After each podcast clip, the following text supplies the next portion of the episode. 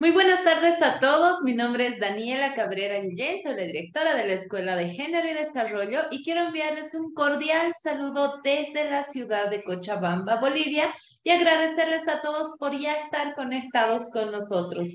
No queremos iniciar sin antes recordar que en abril del 2020, con mucho esfuerzo, creamos un espacio virtual llamado Escuela de Género y Desarrollo, con el objetivo de informar y orientar a mujeres y hombres para que estos puedan fortalecer sus conocimientos en temáticas de género y desarrollo integral.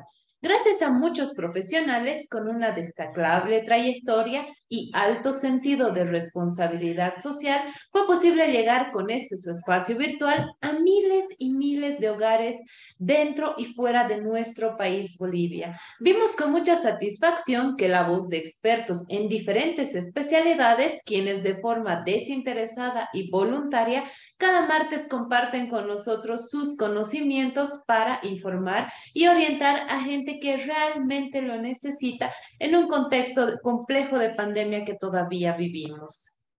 Juntos hemos aprendido en 125 talleres hasta la fecha, con más de 453 mil participantes de diferentes departamentos de nuestro país, como también del extranjero. Agradecemos a todos ellos por confiar en este su espacio. El día de hoy nuevamente reafirmamos nuestro compromiso de seguir trabajando con todos ustedes, porque estamos convencidos que con educación Bolivia puede. Muy buenas tardes a todos y bienvenidos nuevamente al taller número 126 de la Escuela de Género, donde vamos a hablar sobre un tema muy importante como son las enfermedades del colon, específicamente orientado a lo que es la temática de lo que es la fisura anal y también las hemorroides. Para ello queremos eh, dar la bienvenida a nuestro invitado del día de hoy, sin antes primero agradecer a Samuel Doria Medina por brindarnos todo el apoyo desde el taller número uno hasta la fecha para la realización de los mismos. Así que le enviamos un cordial saludo. Lamentablemente él no va a poder estar conectado con nosotros el día de hoy, pero esperamos que en los siguientes talleres ya se pueda conectar con nosotros. Ahora sí, por favor, déjenme presentarles a nuestro invitado del día de hoy. Él es el doctor Diego Renan Antesana Jaldín. Él es eh, nacido en Cochabamba, él también tiene, es graduado de la carrera de medicina de la Universidad del Valle, Univalle. Eh, tiene una residencia de cirugía general en Buenos Aires, Argentina, en el Hospital General de Agudos, simplemente Evita. Asimismo, nuestro invitado del día de hoy, el doctor Antesana, tiene una especialidad en cirugía mínimamente invasiva e intervencionismo percutáneo. También eh, cuenta con un curso, un, un curso de coloproctología en la Sociedad Argentina de Coloproctología y actualmente cumplió, cumple funciones de cirujano ASO en el Instituto Gastro, de Gastroenterología Boliviano-Japonés. Queremos agradecer al doctor Diego Renan Antesana Jaldín por haber aceptado nuestra invitación y estar presente con nosotros de manera voluntaria para poder eh, explicar acerca de este tema tan importante como son las enfermedades del colon y estas variantes que les veníamos explicando para que puedan ustedes también conocer toda esta información y cuidar su salud. Así que le damos la bienvenida a nuestro invitado del día de hoy, sin antes recordarles que tenemos 45 minutos de exposición de nuestro invitado del día de hoy y 45 minutos para que todos ustedes puedan realizar sus consultas. Muy buenas tardes, doctora Antesana, bienvenido y muchísimas gracias por haber aceptado nuestra invitación. Adelante, por favor. Hola, buenas tardes. ¿Se escucha? Ahora sí, lo escuchamos. Buenas tardes y bienvenido. Buenas tardes. Primero quisiera agradecer por la invitación a tu persona, Daniela, y a esta página, ¿no? A esta Escuela de Género y Desarrollo por la oportunidad que me dan. Sé que es algo que ya viene hace bastante tiempo desarrollándose, me parece algo muy importante, algo lindo, no, la verdad no estaba enterado de esto, pero estoy orgulloso de poder ser parte y dar este poquito de información que de pronto les va a gustar y son cosas que no siempre se consiguen a mano. ¿No? Entonces, primero, muchas gracias. Y no sé si ya tengo la opción de compartir pantalla. Así es, doctor. Bueno, los agradecidos somos nosotros y a nombre de todas las personas que están conectadas en nuestras diferentes salas y también en nuestra página de Facebook, le damos la bienvenida y el agradecimiento por haber aceptado y estar presente con nosotros. Así que iniciamos, por favor, adelante. Podemos ver su pantalla y también lo oímos perfectamente. Bueno, eh, ya me han presentado. Solamente refrescar un poquito. Yo soy cochabambino. Eh, me he formado la parte inicial de medicina acá en Cochabamba, en la Universidad del Valle, y después hice todos mis posgrados y especialidades en Buenos Aires, Argentina. Hace un año aproximadamente es que volví y ya me estoy desenvolviendo acá en, en mi ciudad natal. Bueno, la idea de hoy es eh, presentar eh, enfermedades del colon, pero como ya lo mencionamos, las enfermedades del colon son muy variadas, son muchas, ahí pueden tener un, un ejemplo, no son todas, hay muchas más, y la verdad son enfermedades bastante complejas y que necesitaríamos prácticamente una cátedra para poder explicarlas todas. Entonces, eh, lo que se había quedado era en hablar un poquito de las enfermedades periorificiales. Periorificiales significan las enfermedades que afectan la región que está alrededor del ano, ¿sí?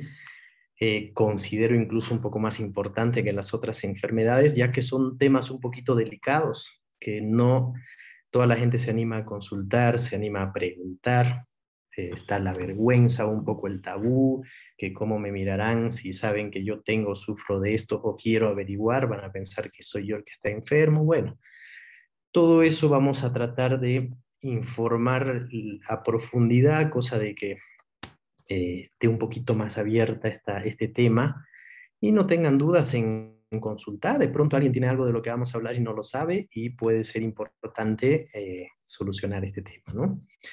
En sí las enfermedades son las hemorroides, la fisura anal y la fístula anal que viene asociada al absceso eh, perianal, que también vamos a hablar un poquito de eso.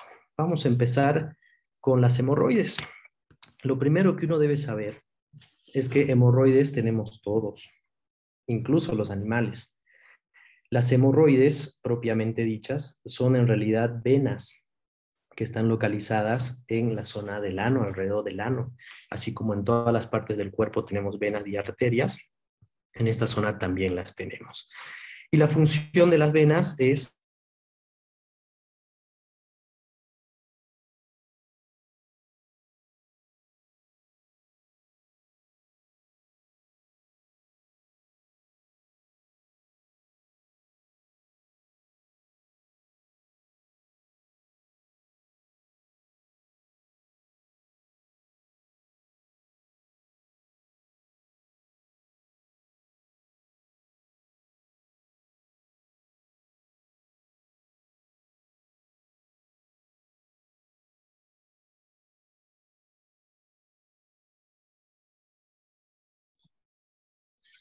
Bueno, estamos con algunos problemas de conexión de nuestro invitado del día de hoy. Les vamos a pedir unos minutitos, por favor, para que él se pueda volver a conectar con nosotros y continuar con la charla del día de hoy.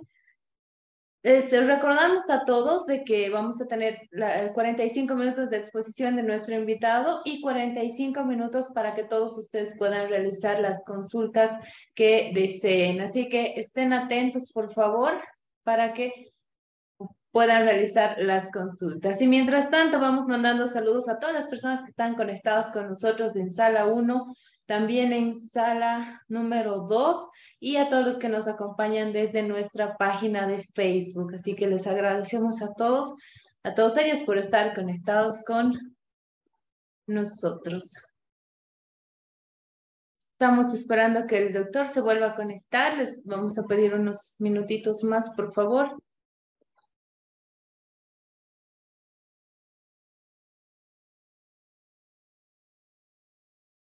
Ahí está, ya lo tenemos de vuelta, así que adelante, por favor, doctor, continuamos. Estamos con el micrófono apagado de nuestro invitado del día de hoy, ahí está, si podemos nuevamente recobrar el audio. Ahí está, ahora sí, adelante, por favor, doctor. No sé dónde nos hemos quedado, yo seguía hablando.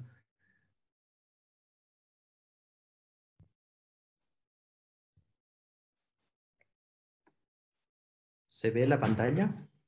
Sí, doctor, podemos ver su pantalla y justamente estábamos en esta diapositiva.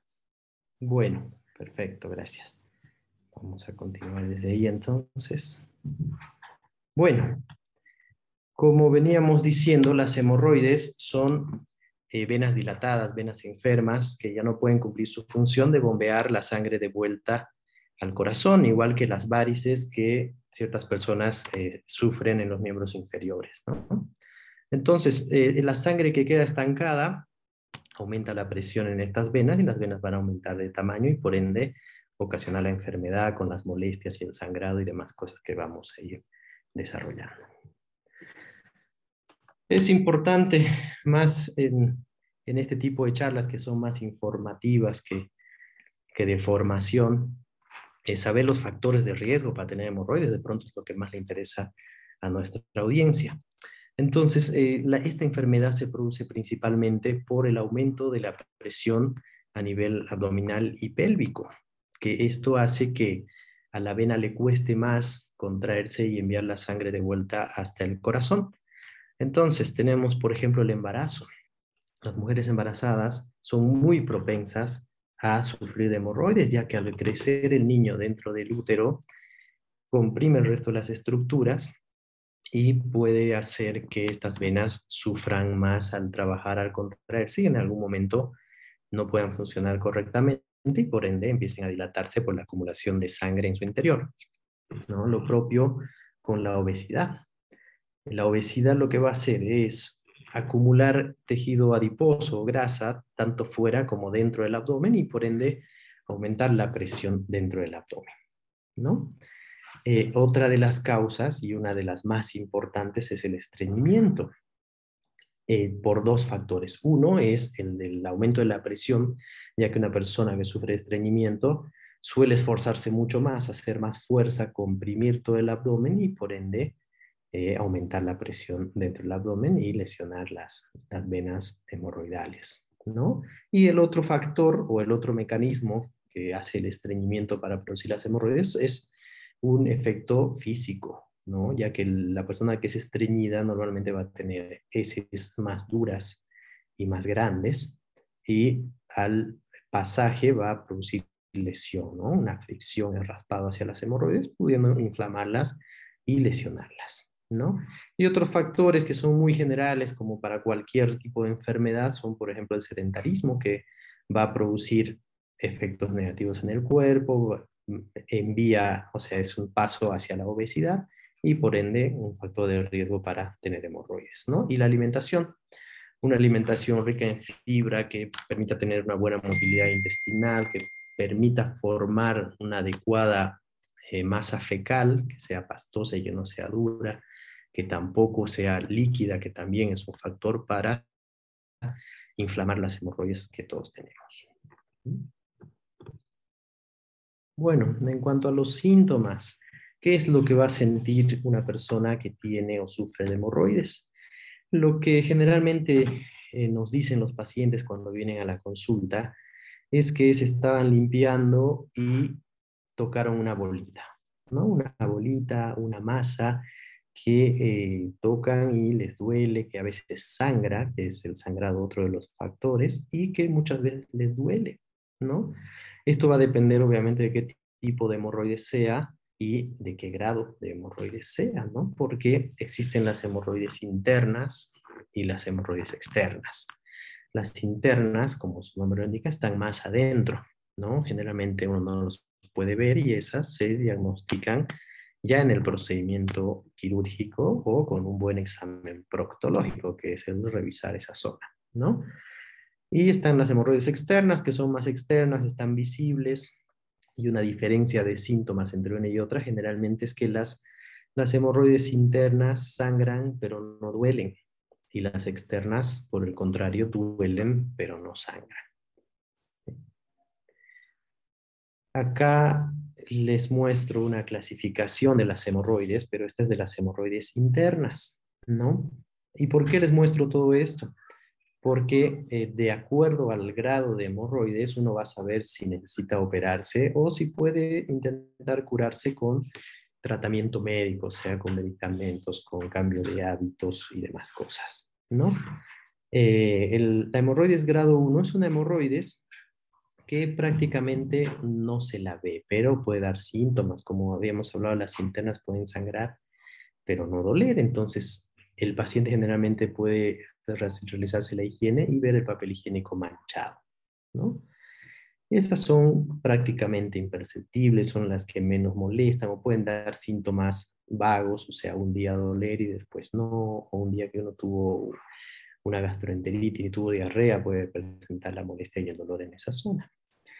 Por otro lado, la hemorroides grado 2 ya es una hemorroides un poquito más grande, la cual protuye o sale del ano en el momento de la defecación.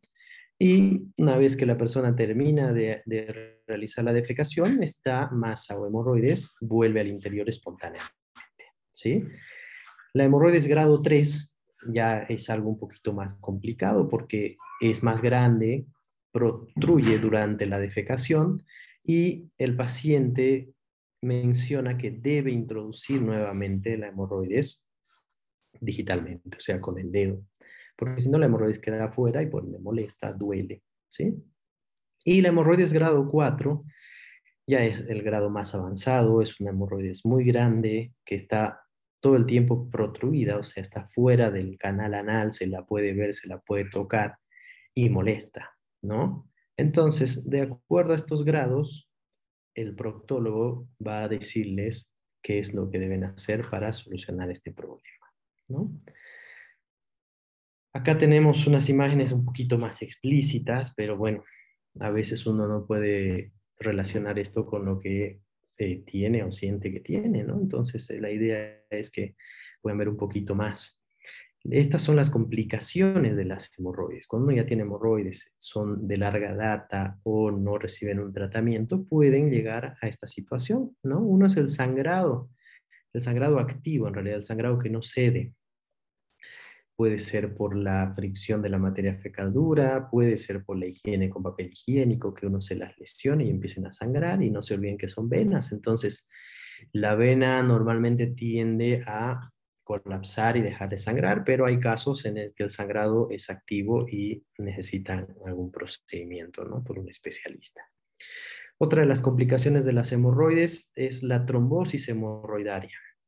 Trombo significa coágulo y volvemos a lo mismo, la hemorroides es un acúmulo de venas y acuérdense que estas venas funcionan mal, ya no bombean, entonces la sangre se acumula dentro de la vena y la sangre que queda quieta es sangre que se coagula, ¿no? Entonces, esto quiere decir un coágulo dentro de la hemorroides, ¿no? Es un cuadro súper doloroso, molesto para el paciente y generalmente es una urgencia médica, ¿no? Más de una vez hemos tenido que acudir a horas de la madrugada para resolver algo así, pero realmente el paciente no aguanta una trombosis hemorroidal.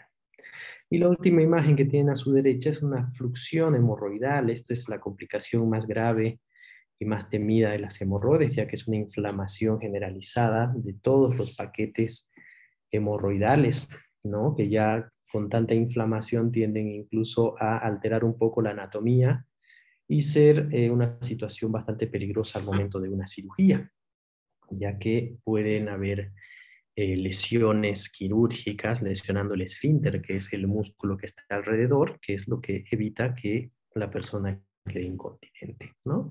Pero estas son complicaciones que requieren cirugía de urgencia.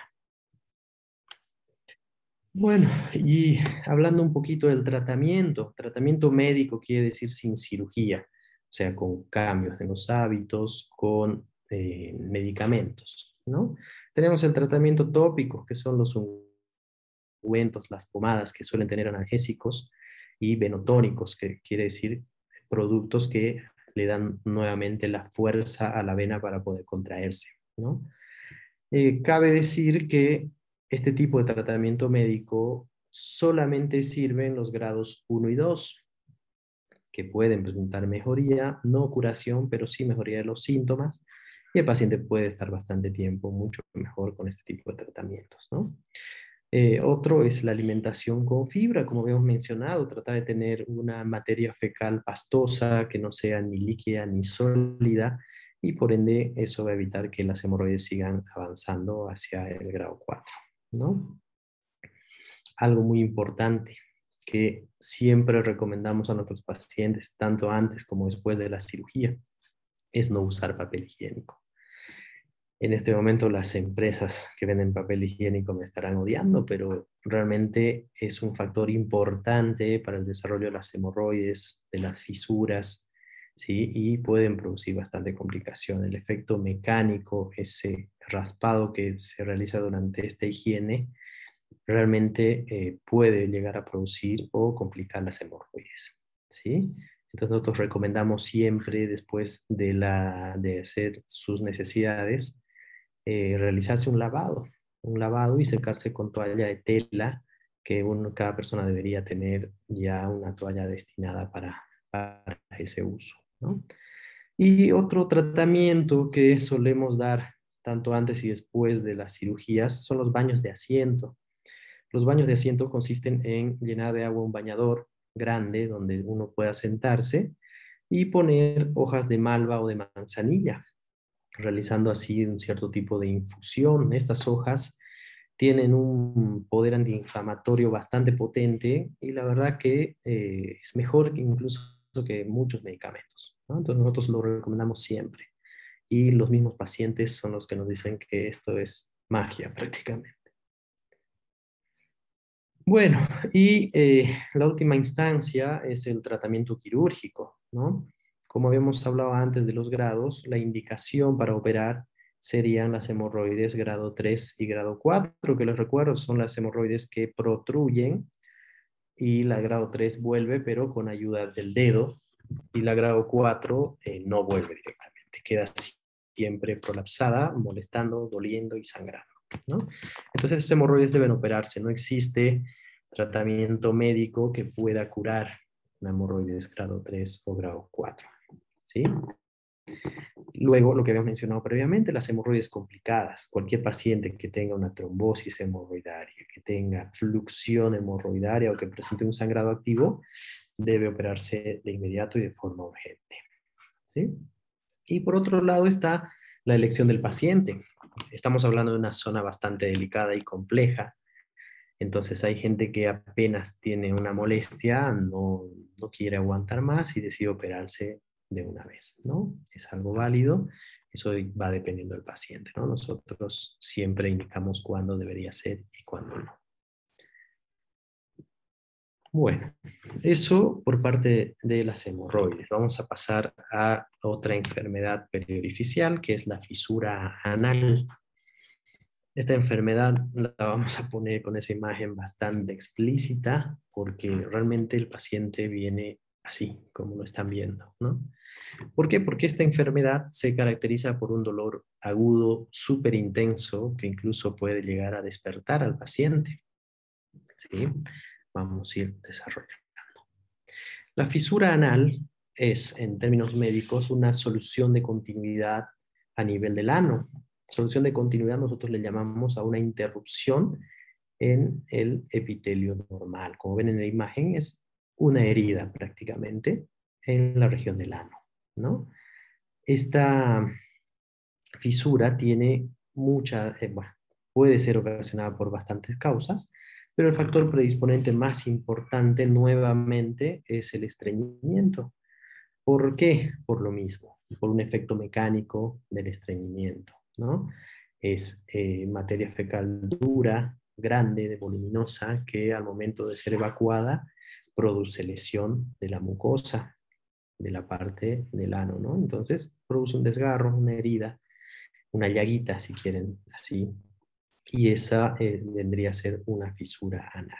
Obviamente, hay otros factores, los traumáticos, por ejemplo, ya sean por algún accidente que justo tuvo una lesión en esa zona o lesiones también eh, por hábitos sexuales, ¿no? Tampoco están, no son poco frecuentes, pero bueno, nos vamos a enfocar un poquito más en lo que es el estreñimiento. ¿no? Entonces, los síntomas de una fisura anal primordialmente son el dolor y el sangrado, ¿no? Obviamente, el paciente generalmente viene porque un paciente no va directamente al médico o al proctólogo cuando tiene una dolencia en esa zona. Trata de revisarse o le pide a algún familiar que le mire y bueno, se puede llegar a ver la herida o la llaga en el nivel, a nivel del ano. ¿no? Bueno, como habíamos hablado, el sangrado, lógicamente, porque es una herida, todas las heridas pueden sangrar, más con el paso constante de la materia fecal. Y el dolor, esto es lo primordial, es un dolor agudo, intenso, que inicia con la defecación y se mantiene por las siguientes horas, ¿no? Tres, cuatro, cinco horas después, el dolor persiste, ¿no? Es un dolor tan intenso que no permite al proctólogo realizar el examen, revisarlo. Entonces muchas veces nosotros tenemos al paciente en posición para revisarlo y apenas nos acercamos ya está gritando de dolor, menos pensar en realizar un tacto, o sea, introducir el dedo para revisar, porque los pacientes no lo permiten. Entonces uno cuando tiene esa, situación, ya de por sí dice, este paciente tiene una fisura. ¿no? Entonces, estos pacientes incluso necesitan ser examinados en quirófano bajo anestesia. A esa magnitud llega el dolor. Y ahora esta imagen es eh, la que explica de mejor manera cómo se desarrolla esta enfermedad y por qué es una enfermedad que prácticamente no cura. Entonces, tenemos un paciente que tiene la necesidad de evacuar como cualquier persona normal, pero ya tiene la lesión, tiene la fisura, tiene la herida a ese nivel. Sabe que le va a doler al momento de ir a evacuar, entonces hay una contracción que es involuntaria, el paciente sabe, pero por más que quiera relajar el esfínter para poder evacuar, no lo logra porque hay una contracción del esfínter, que es el músculo que está alrededor del ano, que tiene que relajarse para poder dejar pasar la materia fecal, que sufre una contracción involuntaria. Entonces no se relaja y es como cerrarle la puerta a alguien que quiere salir, ¿no? Entonces, consecuentemente a eso, ¿qué va a haber? Va a haber acumulación de la materia fecal en el recto. Y eso va a producir que la, esta materia fecal sea cada vez más grande y más seca, porque el colon y el recto lo que se encargan es de absorber líquido de la materia fecal, ¿no? Para ir formando algo pastoso, pero si esto queda más tiempo, se sigue deshidratando y cada vez es más duro y más seco, ¿no? Y bueno, esta materia fecal cada vez más grande, más dura y más seca, en algún momento tiene que salir, ¿no? ¿Y qué pasa cuando sale? esto, ¿no? Hecatombe, o sea, la materia fecal va a salir y va a romper todo a su paso, la fisura que ya tenían la va a volver a abrir, la fisura que no tenían la va, la va a tener, ¿y qué va a pasar? Lo mismo de siempre. Nuevamente el paciente tiene que ir al baño, entonces es como un círculo vicioso que suele ser así cuando las fisuras ya son crónicas, cuando no se han tratado en su momento, al inicio, cuando con algunos cambios de hábitos y el tratamiento del estreñimiento podían haber cedido y podría haber curado esa fisura. Entonces, existe el tratamiento médico, que prácticamente son medidas higiénico-dietéticas que se constituyen en eh, evitar el estreñimiento, como con una hidratación adecuada, lo que cualquier persona le va a recomendar, 2 a 3 litros de agua al día, alimentación con fibra que evita que esta materia fecal sea dura, también que sea pastosa, que sea fácil de eliminar, y la actividad física, que bueno, es algo general para cualquier tipo de enfermedad. Y pasamos al tratamiento quirúrgico.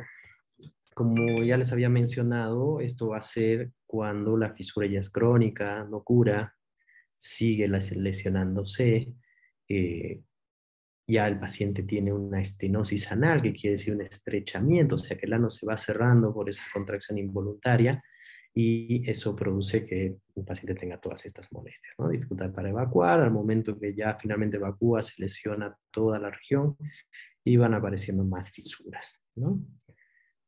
Entonces el tratamiento eh, es una cirugía, es dentro de estas enfermedades la cirugía más sencilla, que consiste en eh, cortar parcialmente ese esfínter. ¿No? El esfínter acá ven en la imagen es el músculo que está alrededor del ano, que se encarga de contraer para que no eh, perdamos eh, gases o materia fecal involuntariamente y la que se tiene que relajar al momento en que nosotros queremos evacuar. ¿no?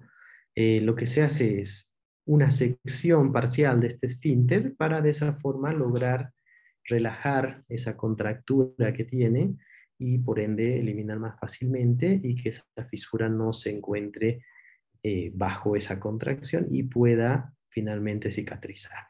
¿no? La fisura prácticamente eh, no se la toca, cura sola después de este procedimiento, a menos que sean fisuras atípicas, que a veces pueden haber, que son secundarias a otras cosas, ¿no? Como enfermedades de transmisión sexual y a veces neoplasias o cáncer, hablando en otras palabras. Bueno, eso, eso en cuanto a la fisura anal.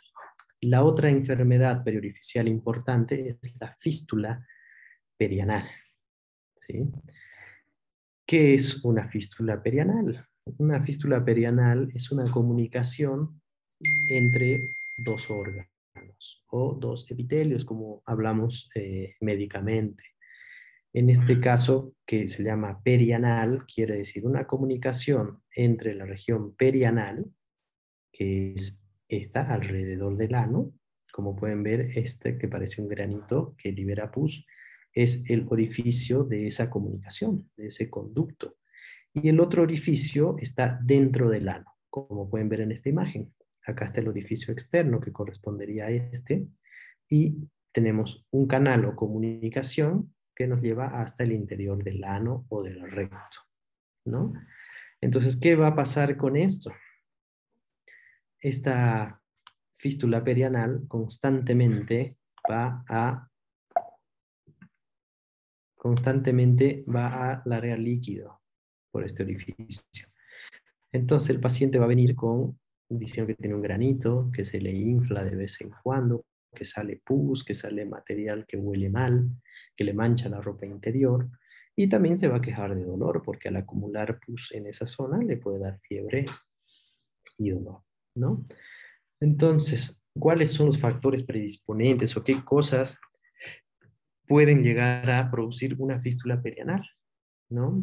El principal factor es eh, haber sufrido de un absceso perianal. Un absceso es un acúmulo de pus, como ven en la imagen, ¿no?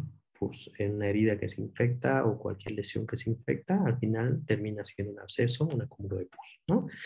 Pero en esta zona, la zona perianal, que es más delicada y compleja, un absceso generalmente se origina por una obstrucción en las glándulas que tenemos en esta zona, ¿no? Por ende, la secreción o el moco que tiene que largar esa glándula queda dentro y se infecta, ¿no? Y por ende forma un absceso. Estos abscesos se tratan drenándose, o sea, hay que abrirlos, hay que abrir y sacar el pus y de esa forma eh, suelen curar. Pero los abscesos en esta zona tienen un 36% de probabilidades de desarrollar una fístula. ¿Por qué? Porque acá está la glándula donde desemboca y se forma el trayecto, se forma el, el absceso y cuando uno lo drena, este absceso queda comunicado con el exterior. ¿no? Y al momento de la cicatrización está la posibilidad de que este conducto se mantenga o se perpetúe y sea una comunicación del tubo digestivo hacia el exterior, produciendo la fístula perianal. Otra causa frecuente son las cirugías proctológicas. Un paciente que se haya operado de hemorroides, de fisura o incluso de fístula o drenaje de abscesos, siempre va a tener un riesgo un poco más elevado que una persona que no haya sido operada a desarrollar una fístula perianal. ¿Sí? Y otra causa un poquito menos frecuente son las hemorroides. Un paciente que tenga una hemorroides complicada, que se haya infectado, puede llegar a desarrollar una, una fístula perianal. Bueno, y entre los síntomas, ya, ya habíamos mencionado algo, el paciente va, va a notar una bolita, un granito cerca del ano que se infla, que se llena de líquido y de pronto drena y drena pus, a veces con sangre, con un olor fétido, ¿sí? O directamente salida de pus y va a presentar dolor por esa misma inflamación o la presencia de pus, ¿no? va a venir va a decir, doctor, yo mancho mi ropa interior. Me baño, me limpio, me cambio y a la media hora ya está manchada mi ropa interior. ¿no? Entonces, ya con esos datos uno se va imaginando qué es lo que tiene el paciente. ¿no? Y bueno, esta es una clasificación de las fístulas perianales. Nuevamente, les muestro algo un poquito más complejo, porque de acuerdo al tipo de fístula que uno tenga, eh, va a necesitar cierto tipo de tratamiento, ¿no? Eh, ya les adelanto que esta enfermedad solamente se resuelve de forma quirúrgica. Hay ciertos métodos, como por ejemplo inyectar unas sustancias biológicas en este trayecto, que supuestamente obstruyen y demás cosas, pero son cosas que hasta el momento no han dado mejores resultados que la cirugía, por ende no hay quienes lo usan, nosotros personalmente no lo usamos porque nos parece que la otra terapia es mucho más efectiva. Entonces, eh, cada trayecto, cada línea celeste es una fístula ¿no? en la comunicación de la piel hacia el interior del ano. Como pueden ver, esta que es la A es una fístula superficial. Entonces, esta fístula, al momento de, de resolverla, de operarla, es sencillo, se la saca y el paciente está curado. Obviamente con cirugía, con anestesia y toda la preparación que debe recibir el paciente. Pero tenemos otras fístulas. Esta, la B, que el trayecto viene y se mete entre los dos esfínteres. Este es el esfínter externo y este es el esfínter interno. Lo mismo del otro lado, el interno y el externo. Pero si esta fístula o trayecto o canalcito pasa a través del esfínter, nosotros no lo podemos sacar. Porque para sacar hay que cortar y si cortamos, estamos cortando el esfínter. ¿Y qué va a pasar? El paciente se va a ir contento sin su fístula, pero va a tener incontinencia, o sea, se le van a escapar los gases, se le va a escapar la materia fecal. ¿no? Y así vamos. Otra, la C, que esta sería transesfinteriana porque atraviesa los dos esfínteres, o esta, la D, que es eh, supraesfinteriana porque va por encima de los dos esfínteres, y otra más compleja aún que afecta músculos mucho más profundos que ya prácticamente son inaccesibles, ¿no? Entonces, ¿qué pasa cuando la fístula superficial? Uno la puede operar, sacar y se terminó la cosa. Pero cuando la fístula o el trayecto compromete alguno de los esfínteres o músculos, ahí estamos en un problema y para eso se ha inventado la colocación del sedal. Acá está la fistulectomía, que significa extirpar la fístula, es en el caso de las superficiales que no comprometen el esfínter. ¿no? Pero cuando la fístula compromete el esfínter, es necesario realizar la colocación del sedal, también conocido como cetón en, otras, en otros países. ¿no? ¿En qué consiste? Como ven en la imagen, consiste en introducir instrumentos a través de estos trayectos para poder identificar tanto el orificio interno como el externo. ¿no? Y de esa forma poder introducir por el mismo trayecto una liga, una liga o una gomita y poder comunicar los dos extremos anudando esa liga. ¿Qué va a hacer esta liga? La liga al estar amarrada y al tener cierta tensión va cortando por su sola presencia y aparte el cuerpo siempre se encarga de expulsar lo que es extraño al cuerpo, lo que no es del cuerpo, ¿no? Entonces, esta liguita que está así en una semana va a haber cortado y va a estar por acá. ¿Por qué? Porque va cortando y por detrás va cicatrizando al mismo tiempo. Entonces va avanzando semana a semana y es un tratamiento largo que llega a durar entre cuatro y ocho semanas hasta que esta liga salga por completo, llevándose el trayecto consigo y logrando que haya cicatrización por detrás sin lesionar el esfínter. ¿Sí? Entonces, es un tratamiento largo, un poco más incómodo para el paciente, pero es importante explicar al paciente que si no se hace esto, puede quedar con incontinencia, que ese sería un desenlace mucho más complejo y malo para el paciente. Y bueno, esos son los temas de las enfermedades periorificiales. Eh, Cualquier duda, si alguien desea comunicarse conmigo o si desean informarse un poco con estas páginas que están acá, tenemos mucho material informativo, no solo de esto, sino de todas las especialidades que manejamos. Y cualquier cosa estoy a su disposición. Gracias.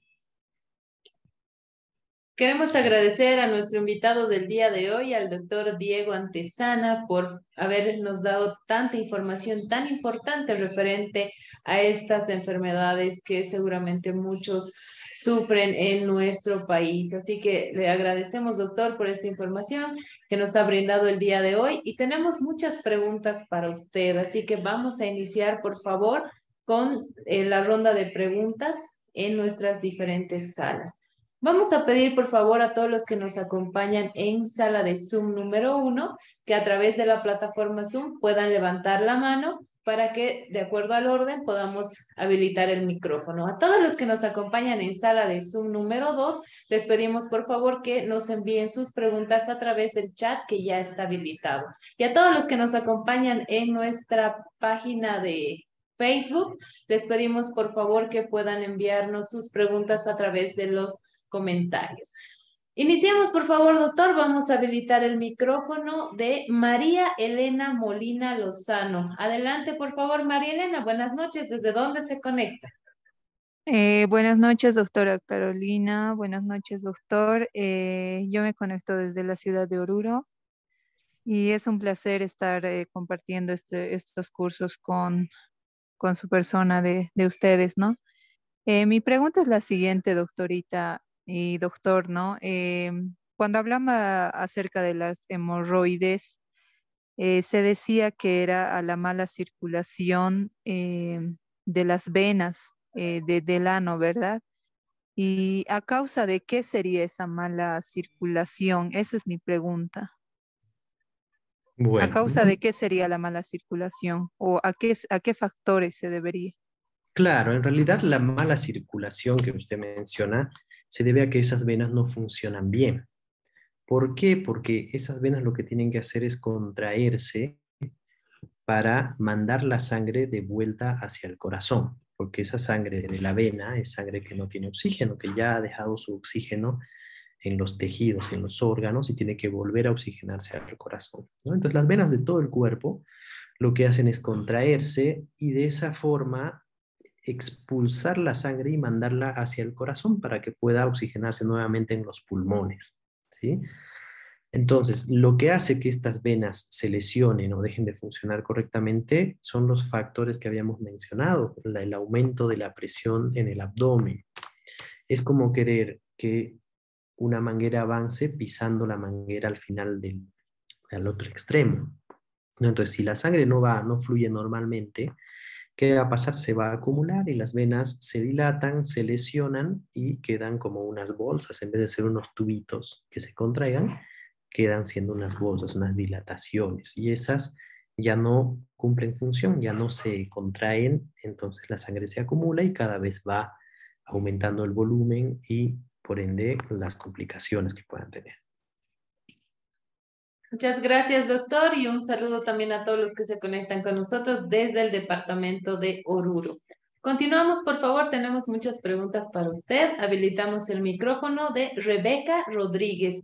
Adelante, por favor, Rebeca. Buenas noches. ¿Desde dónde se conecta, por favor? Buenas noches, yo me conecto desde aquí, desde Santa Cruz. Eh, me gustó mucho la clase del doctor. Una pregunta, doctor. Usted estaba hablando sobre las fisuras anales estaba diciendo que al menor esfuerzo el paciente a veces presenta dolor o que yo me estoy equivocando. Hay dolor, hay sangrado. Eh, si, el paciente está en su casa y tiene esos dos síntomas principales, eh, ¿qué podría hacer si no cuenta con la economía para ir a un centro de salud a su alcance, porque tal vez está en el campo, o realmente de escasos recursos, ¿qué le podríamos nosotros o cómo podríamos orientarlo en ese caso, en ese momento? ¿Qué podríamos hacer? Bueno, se entiende un poco que a veces uno no tenga acceso a, poder consultar o ver a un especialista. Eh, es muy importante no menospreciar lo que es el dolor y el sangrado. Está bien que ahora hemos tocado tres temas solamente, pero acuérdense que hay una lista extensa de enfermedades del colon o del intestino grueso y muchas de esas se pueden manifestar con dolor y sangrado. ¿no? Evidentemente, si el dolor es bien localizado a nivel del ano, eh, lo más probable es que sea una enfermedad en esa zona. Y lo que se puede hacer es los baños de asiento, por ejemplo, ¿no? Que si es alguna enfermedad que está inicial o que es leve, probablemente con eso ceda, ¿no? Pero de, persistir con estos síntomas, uno no debe quedarse muy tranquilo porque pueden ser muchas enfermedades y hay enfermedades graves, ¿no? Cuando uno tiene un sangrado por el recto, por el ano, eh, muchas veces hay que descartar que no se trate de, un tumor o de cáncer. Pero como le, le, digo, inicialmente se puede hacer baños de asiento, que eso está al alcance de cualquiera, y si los síntomas persisten, siempre es bueno consultar. Muchas gracias, doctor, por esta recomendación y un saludo también a, a través de Rebeca a todos los que se conectan desde el oriente boliviano, específicamente desde el departamento de Santa Cruz. Continuamos, por favor, doctor. En sala 1 eh, habilitamos el micrófono de la licenciada Zuli González Vareiro. Adelante, por favor. Buenas noches. ¿Desde dónde se conecta? Sí, muy buenas noches. No sé si me están escuchando. Sí, la escuchamos, Zuli. Adelante, por favor. Sí, Sí, buenas noches. Desde Paraguay. Eh, mi pregunta es la siguiente. El doctor estaba hablando sobre los tipos de hemorroides, ¿verdad? Pero hay casos donde los hemorroides, según en mi experiencia, ¿verdad? Donde suelo ver que hay hemorroides grado 3, pero de forma interna también. No generalmente también se pueden protuirse o se protruyen, o sea que eh, si me, o si me podría aclarar bien el doctor cómo sería eso, porque algunos no se protruyen, pero sí están en la parte interna. Bueno, esta clasificación que mencioné es la clasificación de las hemorroides internas, precisamente, ¿no? Pero las externas no entran en esta clasificación. Y el grado 3 ya es una hemorroide interna que crece tanto que protruye hacia el exterior y que es una hemorroides que no vuelve a su lugar espontáneamente. Necesita que el paciente empuje la hemorroides con el dedo para que vuelva al interior. ¿sí? Y el grado 4 es la que queda afuera constantemente. No sé si respondí su pregunta. Muchas gracias, doctor, y un saludo también a la licenciada Zuli González, que se conecta desde el Paraguay con nosotros. Tenemos mucha audiencia desde el Paraguay, les agradecemos mucho por confiar en este su espacio. Muchísimas gracias nuevamente continuamos, por favor. Ahora sí, doctor, de manera virtual nos trasladamos hasta nuestra sala de Zoom número 2 y tenemos una pregunta para usted y nos dice Paola Calle. Doctor, buenas tardes. ¿Cómo podemos evitar un absceso? Bueno, el absceso perianal principalmente es a veces cuestión de mala suerte. ¿No? ¿Por qué? Porque les había mencionado que el, el, origen más frecuente es la obstrucción de algunas glándulas que tenemos en esa zona. Entonces esa obstrucción, la verdad, no, no es algo que con algún tipo de higiene o usando enemas o algo nos pueda, podamos cerciorarnos de que no suceda, ¿sí? A veces puede obstruirse por algún residuo de la alimentación, ¿sí? a veces por inflamación circundante. ¿No? Entonces, el tener un absceso es, eh, para compararlo fácilmente, es como tener un granito. ¿no? A cualquiera le sale un granito, de pronto lo, el acné se puede evitar con ciertas cosas como la alimentación, ¿no? pero en esta zona eh, es cuestión de mala suerte, ¿no? de desarrollar un absceso que no drene espontáneamente, que se acumule, crezca y uno tenga lamentablemente esa situación, ¿no? Ahora, los otros orígenes que serían los traumáticos, por ejemplo, alguien que tenga una lesión ahí y, se la rasque, no se la cure, no consulte, no sea drenada adecuadamente, bueno, puede llegar a formar un absceso, como cualquier infección en cualquier parte del cuerpo. Muchas gracias, doctor. Y recordarles a todos los que nos acompañan en sala de Zoom número 2 que deben enviarnos sus preguntas a través del chat que está habilitado, por favor. Continuamos, por favor, nos trasladamos ahora hasta nuestra página de Facebook y tenemos dos preguntas para usted. Maribel Vargas nos dice, doctor, una consulta, después de un absceso, ¿cuánto tiempo posterior a ello, ¿se puede saber si se ha formado o si se va a formar una fístula? Lamentablemente no hay tiempos establecidos, ¿no? pero en general esto tiene cierta relación con el tiempo de cicatrización. Generalmente una persona que tenga un absceso y haya sido drenado, ya sea espontáneamente o con un procedimiento quirúrgico, si ya pasó un mes, un mes y medio, uno puede considerar que ya no se va a formar una fístula, pero nunca se puede aseverar al 100%. En medicina nada es eh, uno más uno, dos, puede ser cualquier cosa. Puede aparecer una fístula y no necesariamente haber sido causa de ese absceso, sino de una obstrucción en una glándula cerca al lugar donde tuvo el absceso previamente.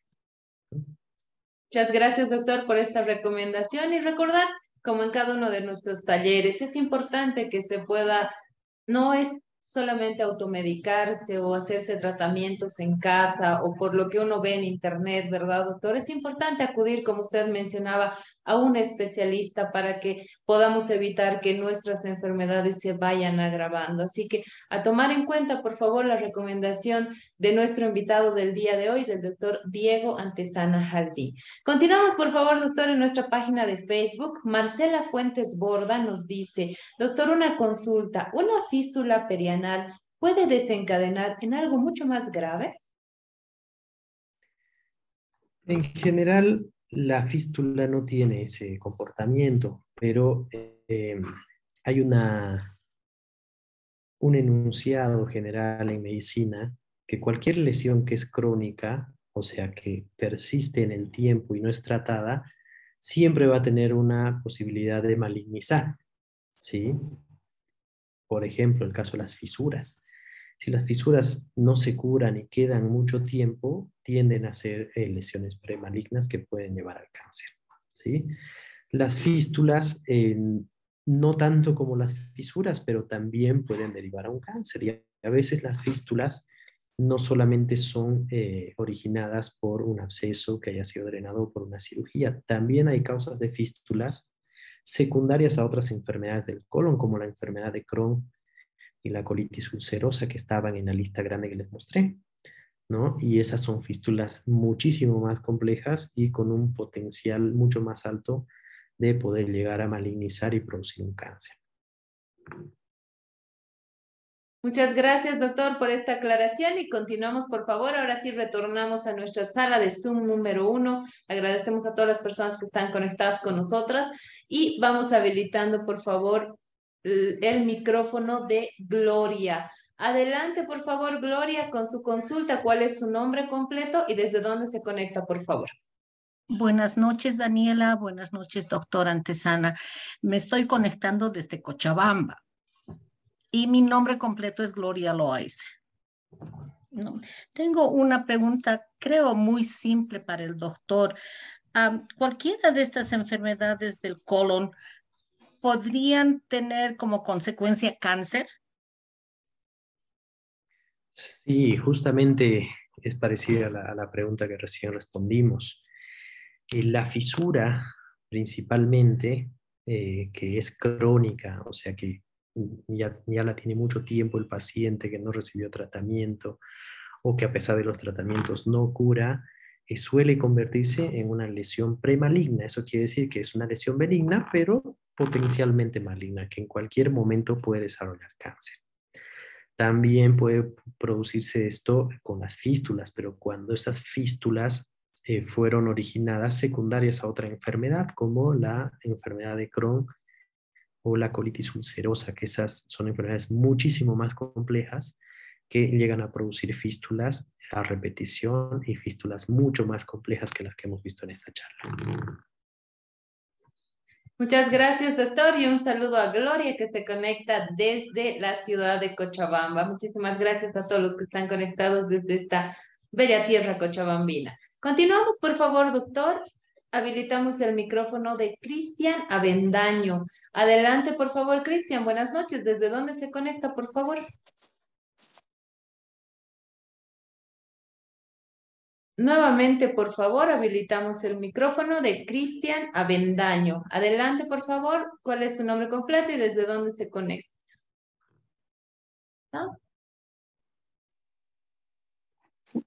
Adelante, Cristian, lo escuchamos. Buenas noches, doctora. Buenas noches, doctor. ¿Me escuchan? Sí, adelante, por favor. Gracias, doctora. Eh, bueno, me ha parecido muy interesante. Le estoy hablando de, de, La Paz. Me ha parecido muy interesante la exposición. Mi problema de repente no está de acuerdo a lo que usted ha expuesto, doctor, pero bueno, yo tengo un problema justamente de una úlcera, ¿no? Es eh, lo que me han diagnosticado justamente es eh, una úlcera interna que se me ha formado justamente por una eh, mala, eh, mala terapia que me hicieron de, porque tenía anteriormente proctitis actínica, me hicieron una mala terapia de ablandación. Entonces se me ha presentado una úlcera interna, tengo, y eso me está produciendo justamente un sangrado crónico. doctor, quería saber si usted en forma particular puede atender ese, ese mal. Una preguntita también, doctor. Me han dicho que este tipo de úlceras no se pueden ya curar, ¿no? Que de repente se pueden evitar, pueden evitar que avance, pero no se pueden curar. Eh, por otro lado, también, doctor, eh, ha, ha mencionado que la alimentación con fibra es muy interesante. Quería averiguar qué tipo de alimentación es la que tendría que llevar a cabo. Esa es mi pregunta. Muchas gracias. Bueno, para responder la primera pregunta, eh, es difícil, así con cosas tan generales, poder darle eh, información certera, sin antes revisarlo, sin verificar bien los antecedentes que usted tiene, por cuál fue el motivo que recibió la radiación, ¿sí? Pero en términos generales, eh, la proctitis actínica es secundaria a los tratamientos con radiación, ¿no? A la radioterapia que realizan los pacientes que sufren o han sufrido de cáncer. ¿no? Y esta radiación es normal que produzca lesiones, ya sean angiomas, que son cuando se, dilatan un poco las arterias, los vasitos pequeños que pueden sangrar, y las más frecuentes son las úlceras, que es el caso de usted. ¿no? Es importante eh, tener más datos, saber dónde está localizada la úlcera, qué tipo de úlcera es, qué tratamientos ya ha recibido, si, si tuvo controles, si se hizo una biopsia, ¿sí? Porque así en general, eh, en general no se puede dar un poco más de información, ¿sí? Y esas úlceras, si es que uno ya no está bajo el estímulo de la radiación, pueden llegar a curar, no es que no curan nunca, ¿no? Obviamente se requiere bastante tratamiento médico, a veces quirúrgico, ya sea la resección de la fístula, y en casos extremos, es necesario derivar o desviar el trayecto del contenido intestinal realizando una colostomía. Eso consiste en abocar, o sea, oponer el intestino hacia la pared para eliminar la materia fecal a través de una bolsita. ¿Qué hace? Qué, ¿Cuál es el objetivo de eso? Que la materia fecal no pase por donde está la úlcera y no siga infectándola o complicándola. ¿sí? Eh, espero haber orientado un poquito. Y por otro lado, el tema de la alimentación con fibra. Eh, con eso nos referimos a todos los alimentos que dejan residuo. Por ejemplo, el salvado, es el salvado de trigo, las verduras que tienen eh, de hoja, de hoja verde principalmente, que por ejemplo la lechuga cuando uno la come siempre van a dejar eh, los residuos, las, las fibras que tiene en su interior. Eso ayuda a una mejor formación de la materia fecal, que sea más pastosa, que avance más fácilmente y evita eh, muy eficazmente el estreñimiento. ¿sí? Las frutas que tienen pulpa, ¿no? la, naranja, la mandarina, el pomelo, eh, son otros ejemplos de la comida con fibra, los granos, ¿sí? El, trigo, el salvado, la quinoa, son alimentos que son, tienen contenido alto en fibra. Muchas gracias, doctor, por estas recomendaciones tan importantes. Y como bien usted decía, también es importante poder cuidar nuestra alimentación para evitar este tipo de enfermedades. Así que a tomar en cuenta las recomendaciones de nuestro invitado del día de hoy, el doctor Diego Antesana. Le agradecemos a Cristian también por haberse conectado desde la ciudad de La Paz Y para todos los que quieran tener una consulta ya más personalizada con nuestro invitado del día de hoy, recordarles que en nuestra página de Facebook van a, vamos a publicar todos los contactos de nuestro expositor del día de hoy para que ustedes ya de manera eh, privada puedan tener una consulta con él si es que así lo desean. Así que continuamos, por favor, doctor, y muchísimas gracias por acompañarnos en esta noche. Vamos a habilitar el micrófono de Cecia Argandoña López. Adelante, por favor, Cecia. Buenas noches. ¿Desde dónde se conecta, por favor? Muy buenas noches. Eh, soy, eh, bueno, me estoy conectando desde la ciudad de Cochabamba y bueno, tenía la siguiente consulta eh, sobre los primeros síntomas. No sé si se podría considerar el dolor al momento de la defecación eh, como ya como un primer síntoma para las hemorroides o tal vez no, con qué tipo de síntomas.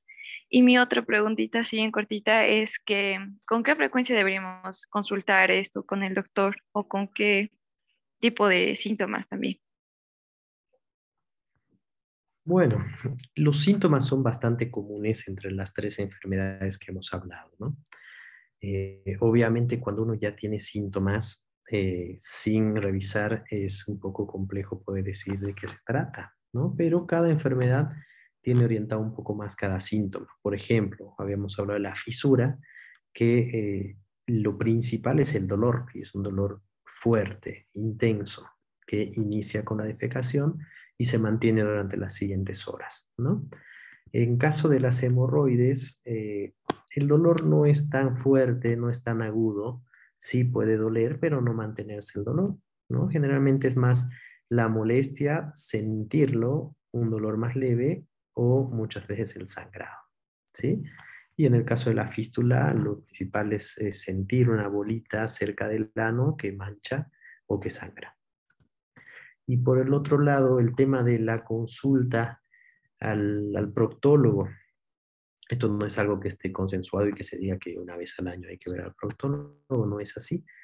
Lo que sí es importante es que cuando hay alguien que ha tenido antecedentes familiares de enfermedades, por ejemplo, si yo tuve un tío o un abuelo que tuvo cáncer de colon o de ano, eh, en ese caso sí sería bueno hacer controles, ¿no? Cada, cada año o cada dos años, dependiendo siempre, ¿no? Por ejemplo, un caso, cuando hay pacientes que tuvieron cáncer de colon, lo normal es que la gente normal a partir de los 40, 45 años empiece a hacerse controles con colonoscopía, o sea, mirando dentro del colon con una cámara, ¿no? Pero si ese paciente tuvo un familiar que tuvo cáncer, debe empezar los controles 10 años antes de la edad que tenía ese familiar cuando le detectaron cáncer. ¿sí? Eso es algo importante para lo que se llama screening o prevención de un cáncer o para encontrarlo en forma temprana y que pueda ser curable.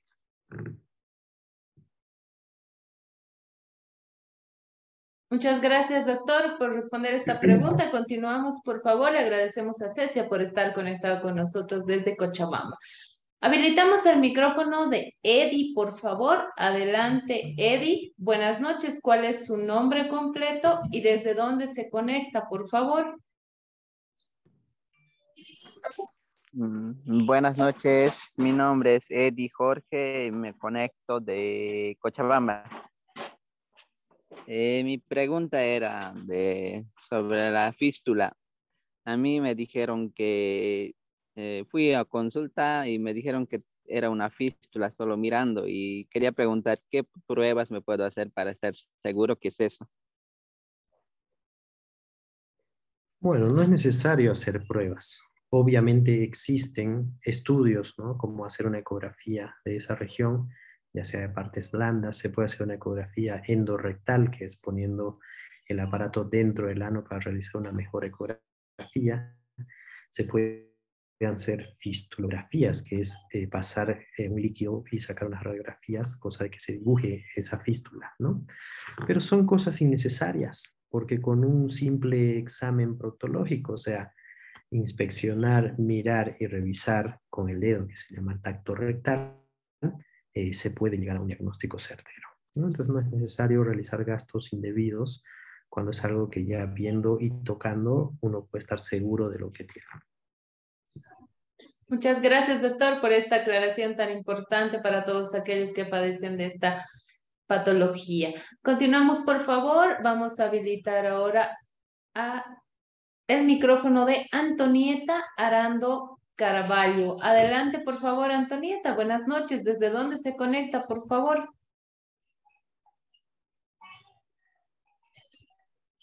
Nuevamente, por favor, Antonieta Arando Carvalho. Bueno, al parecer Antonieta está con algunos... Ahí está, la tenemos en línea. Adelante, por favor, Antonieta. ¿Cuál es su nombre completo y desde dónde se comunica? Buenas noches. En primer lugar, mi nombre es Antonieta Arando Caraballo. Soy del departamento de Potosí. Mi pregunta sería si uno de... Eh, ¿Cómo sería esto? No se ponga nerviosa, eh, Antonieta. Adelante, por favor. El no poder hacer baño ah, como de costumbre sería un síntoma para, la, para el inicio de una hemorroide. En general no. O sea, orientaría un poquito más hacia una fisura, ¿no? Pero debería estar asociado a dolor si no, hay que pensar en otras causas, ¿no? Existen otras enfermedades como el megacolon, la enfermedad de Chagas, que lo que producen es una dilatación, pero del intestino, que hace que la materia fecal no pueda avanzar, se quede estancada, se vaya endurando, deshidratando y por ende ocasionar todo este estreñimiento, ¿no? Eh, obviamente que hay que hacer más estudios, ¿no? Esa situación hay que, hay que examinarla y hay que llegar al, diagnóstico, ¿no? Muchas gracias, doctor, y un saludo también a Antonieta, que se conecta desde la Villa Imperial con nosotros desde Potosí. Muchísimas gracias a todos los que están conectados de este hermoso departamento. Continuamos, por favor, ahora sí, doctor, de manera virtual, nos trasladamos hasta nuestra sala de Zoom número 2 y le transmito la siguiente consulta. Jorge Lazarte nos dice, doctor, buenas noches. Una consulta, ¿cuál es el tiempo de recuperación de una intervención quirúrgica de un hemorroides tipo 4? Bueno, eh, la cirugía de hemorroides es una cirugía que no reviste demasiada complejidad en cuanto a la recuperación. Normalmente el paciente se interna un día, se opera ese mismo día por la tarde y al día siguiente ya está de alta. ¿sí? En cuanto a la recuperación completa para volver a trabajar, obviamente va a depender el tipo de trabajo que realiza. ¿no? Obviamente primero se suspende un poco el tema de los esfuerzos. No vamos a indicar a un paciente empezar a trabajar inmediato si su trabajo es de fuerza pero eh, se estima que en una semana el paciente ya debería estar en condiciones de realizar cualquier tipo de actividad. ¿no? Son 7 a 10 días de una recuperación para que el paciente ya esté en condiciones de, de realizar cualquier tipo de actividad. Muchas gracias, doctor. Continuamos, por favor, y ahora sí nos trasladamos también hasta nuestra página de Facebook. Eh, Cecilia Rosas nos dice, doctor, ¿es verdad que con láser se puede eliminar las hemorroides tipo 1 externo? Nos pregunta. Sí, sí, existen, como les había mencionado, varios, varias otras terapias, ¿no? Eh, las hemorroides grado 1 muchas veces sin necesidad de hacer nada más que cambios de hábitos pueden curar, lo que habíamos hablado, hasta la tipo 2 en algunos casos, ¿no? Eh, el láser es una, es una técnica que sí puede funcionar, pero en esos casos, pero como les digo, a veces sin hacer el láser también cura, porque son hemorroides iniciales muy pequeñas que a veces son simplemente inflamaciones pasajeras. Muchas gracias, doctor. Continuamos, por favor. Retornamos a nuestra sala de Zoom número uno. Tenemos muchas preguntas todavía para usted. Le agradecemos por estar conectado con nosotros y por la paciencia y la claridad con la cual está respondiendo a las preguntas. Muchísimas gracias y continuamos, por favor. Ahora sí, habilitamos el micrófono de José Antonio Antesana Díaz. Adelante, por favor, José Antonio Antesana. Buenas noches, ¿desde dónde se conecta, por favor? Nuevamente, por favor, José Antonio Antesana. Ahí está. Adelante, por favor.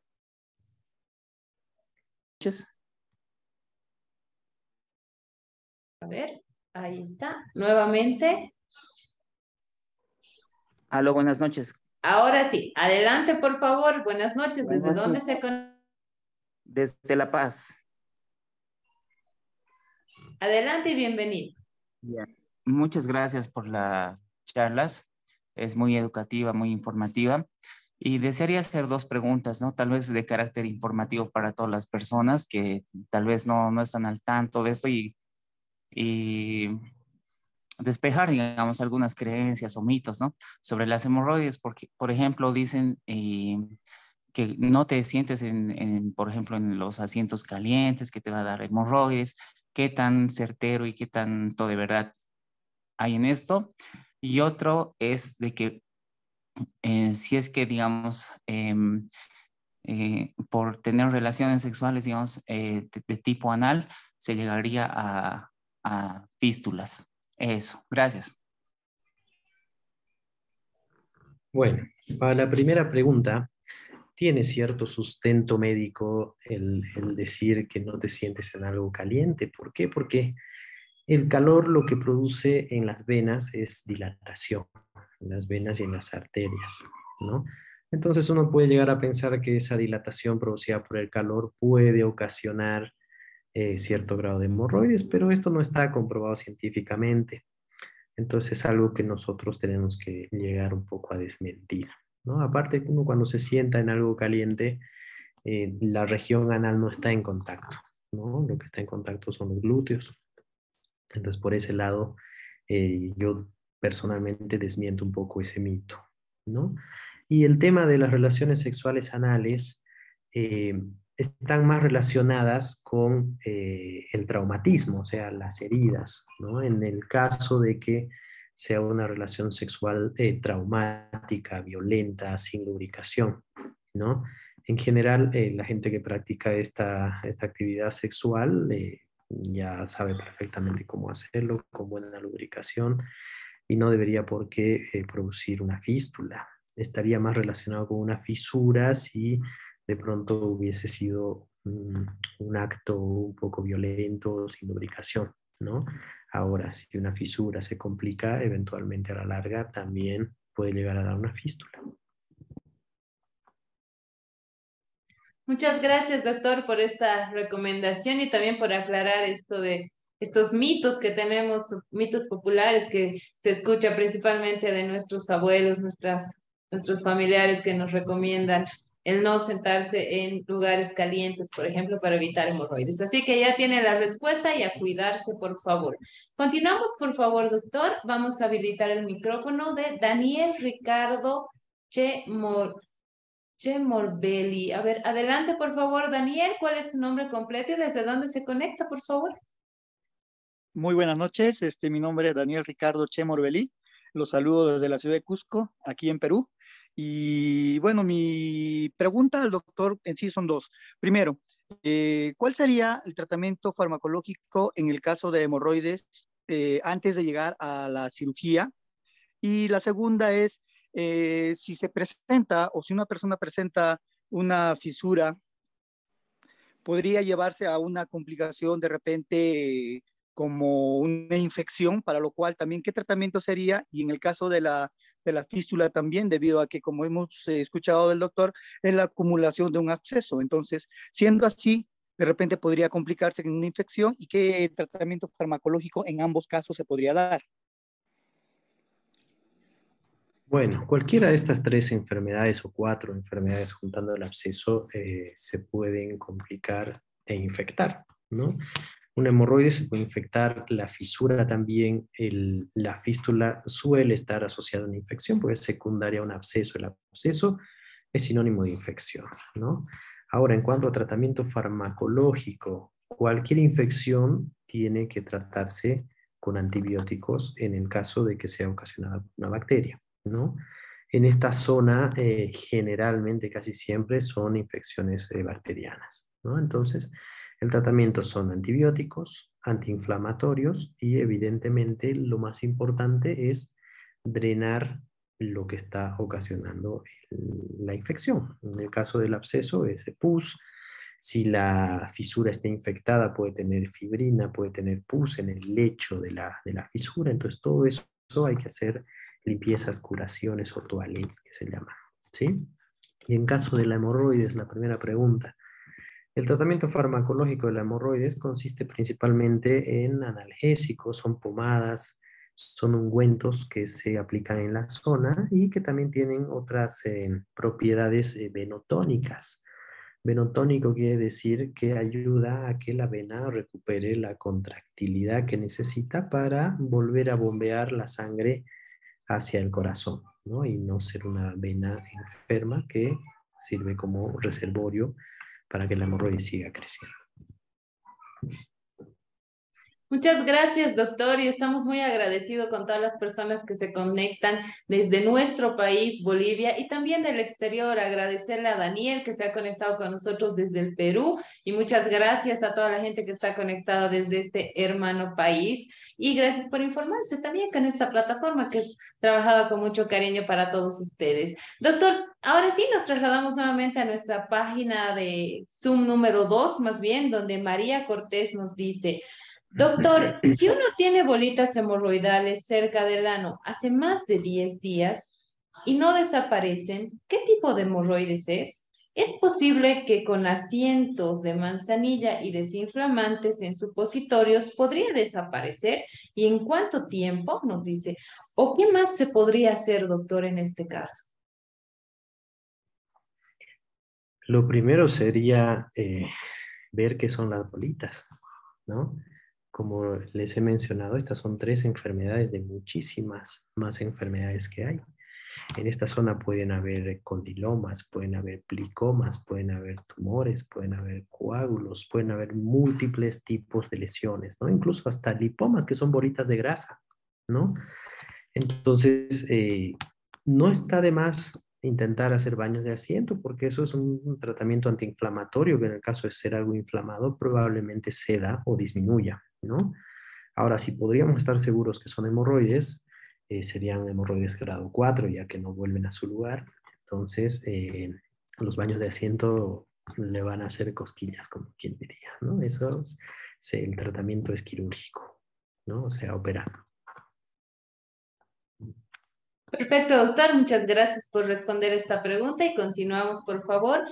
Eh, desde sala de Zoom 2 también, Cristian Robles nos dice, buenas noches, doctor, una consulta. ¿Cuál es el origen de la fisura anal y cuál es la diferencia entre fisura, entre fisura y fístula anal? Nos dice. Bueno, eh, es prácticamente lo que hemos hablado, ¿no? La fisura es una herida a nivel del ano que puede ser ocasionada por el estreñimiento y eliminar heces muy duras y muy grandes. ¿No? Ese es el origen principal. Pueden haber orígenes traumáticos, que son las lesiones que puede recibir uno en alguna actividad sexual o en algún tipo de accidente, alguna cosa que pueda ocasionar una herida en, en esa zona. ¿no? Y la fístula es una comunicación entre el conducto anal y la piel. O sea, son cosas totalmente distintas. Y esa fístula generalmente se debe a eh, mala cicatrización después de un eh, absceso en esa zona. Muchas gracias, doctor. Y estamos llegando al final de nuestro taller. Vamos a, por favor, doctor, pedirle responder las últimas dos consultas en nuestra sala de Zoom número uno. Habilitamos el micrófono de María Xiomara Kashiwaki. Adelante, por favor, María Xiomara. ¿Desde dónde se conecta? Adelante, por favor. Ahí está. Buenas noches, hablo desde Santa Cruz de la Sierra. Mi consulta más que todo era de que cuando tuve a mi primer bebé al término del embarazo, este, me dio como un dolor, eso como dice, agudo al momento de evacuar y fui al médico y me dijo que era una fisura anal y solamente me dio un medicamento que me dijo que era para la presión, pero eso no quiere decir que usted sufra de presión, me Y no me acuerdo la verdad qué medicamento me dio, pero solo fue una pastillita y con eso mejoró hasta el día de hoy. No volví a sufrir más. Ese es el, medicamento que se administra en esos casos, doctora, para la fisura anal, por el embarazo más que todo. Sí, hay distintos tratamientos médicos, ¿no? Y ese sí es un medicamento que es para bajar la presión, pero no es el único efecto que tiene. También tiene un efecto de que bloquea a cierto nivel de las células, cosa de que eviten esa contracción, es como un relajante del músculo, del esfínter. Es el efecto fuera de que pueda o no bajarle la presión eh, a nivel del músculo, del músculo eh, liso, que es este caso el músculo involuntario que tenemos en el cuerpo, que se maneja con el cerebro, puede producir una relajación de ese músculo. Entonces sí, es un tratamiento válido y que puede llegar a funcionar, como en su caso. Muchas gracias, doctor, por responder esta pregunta también y saludo a todos los que se conectan nuevamente desde la ciudad de Santa Cruz. Vamos con la última consulta, por favor, y habilitamos el micrófono de Elizabeth Flora Aguilar. Adelante, por favor, Elizabeth. Buenas noches. ¿Desde dónde se conecta, por favor? Nuevamente, por favor, Elizabeth Flora Aguilar. Buenas noches. Buenas noches, doctor. Quería hacer una consulta. Le hablo desde Oruro. Eh, tengo mi pequeño de ocho años. Está todo el tiempo estreñido. No sé qué solución. Mi temor es pues que a la larga, cuando sea más grande, él llegue a estas enfermedades que usted ha explicado, doctor.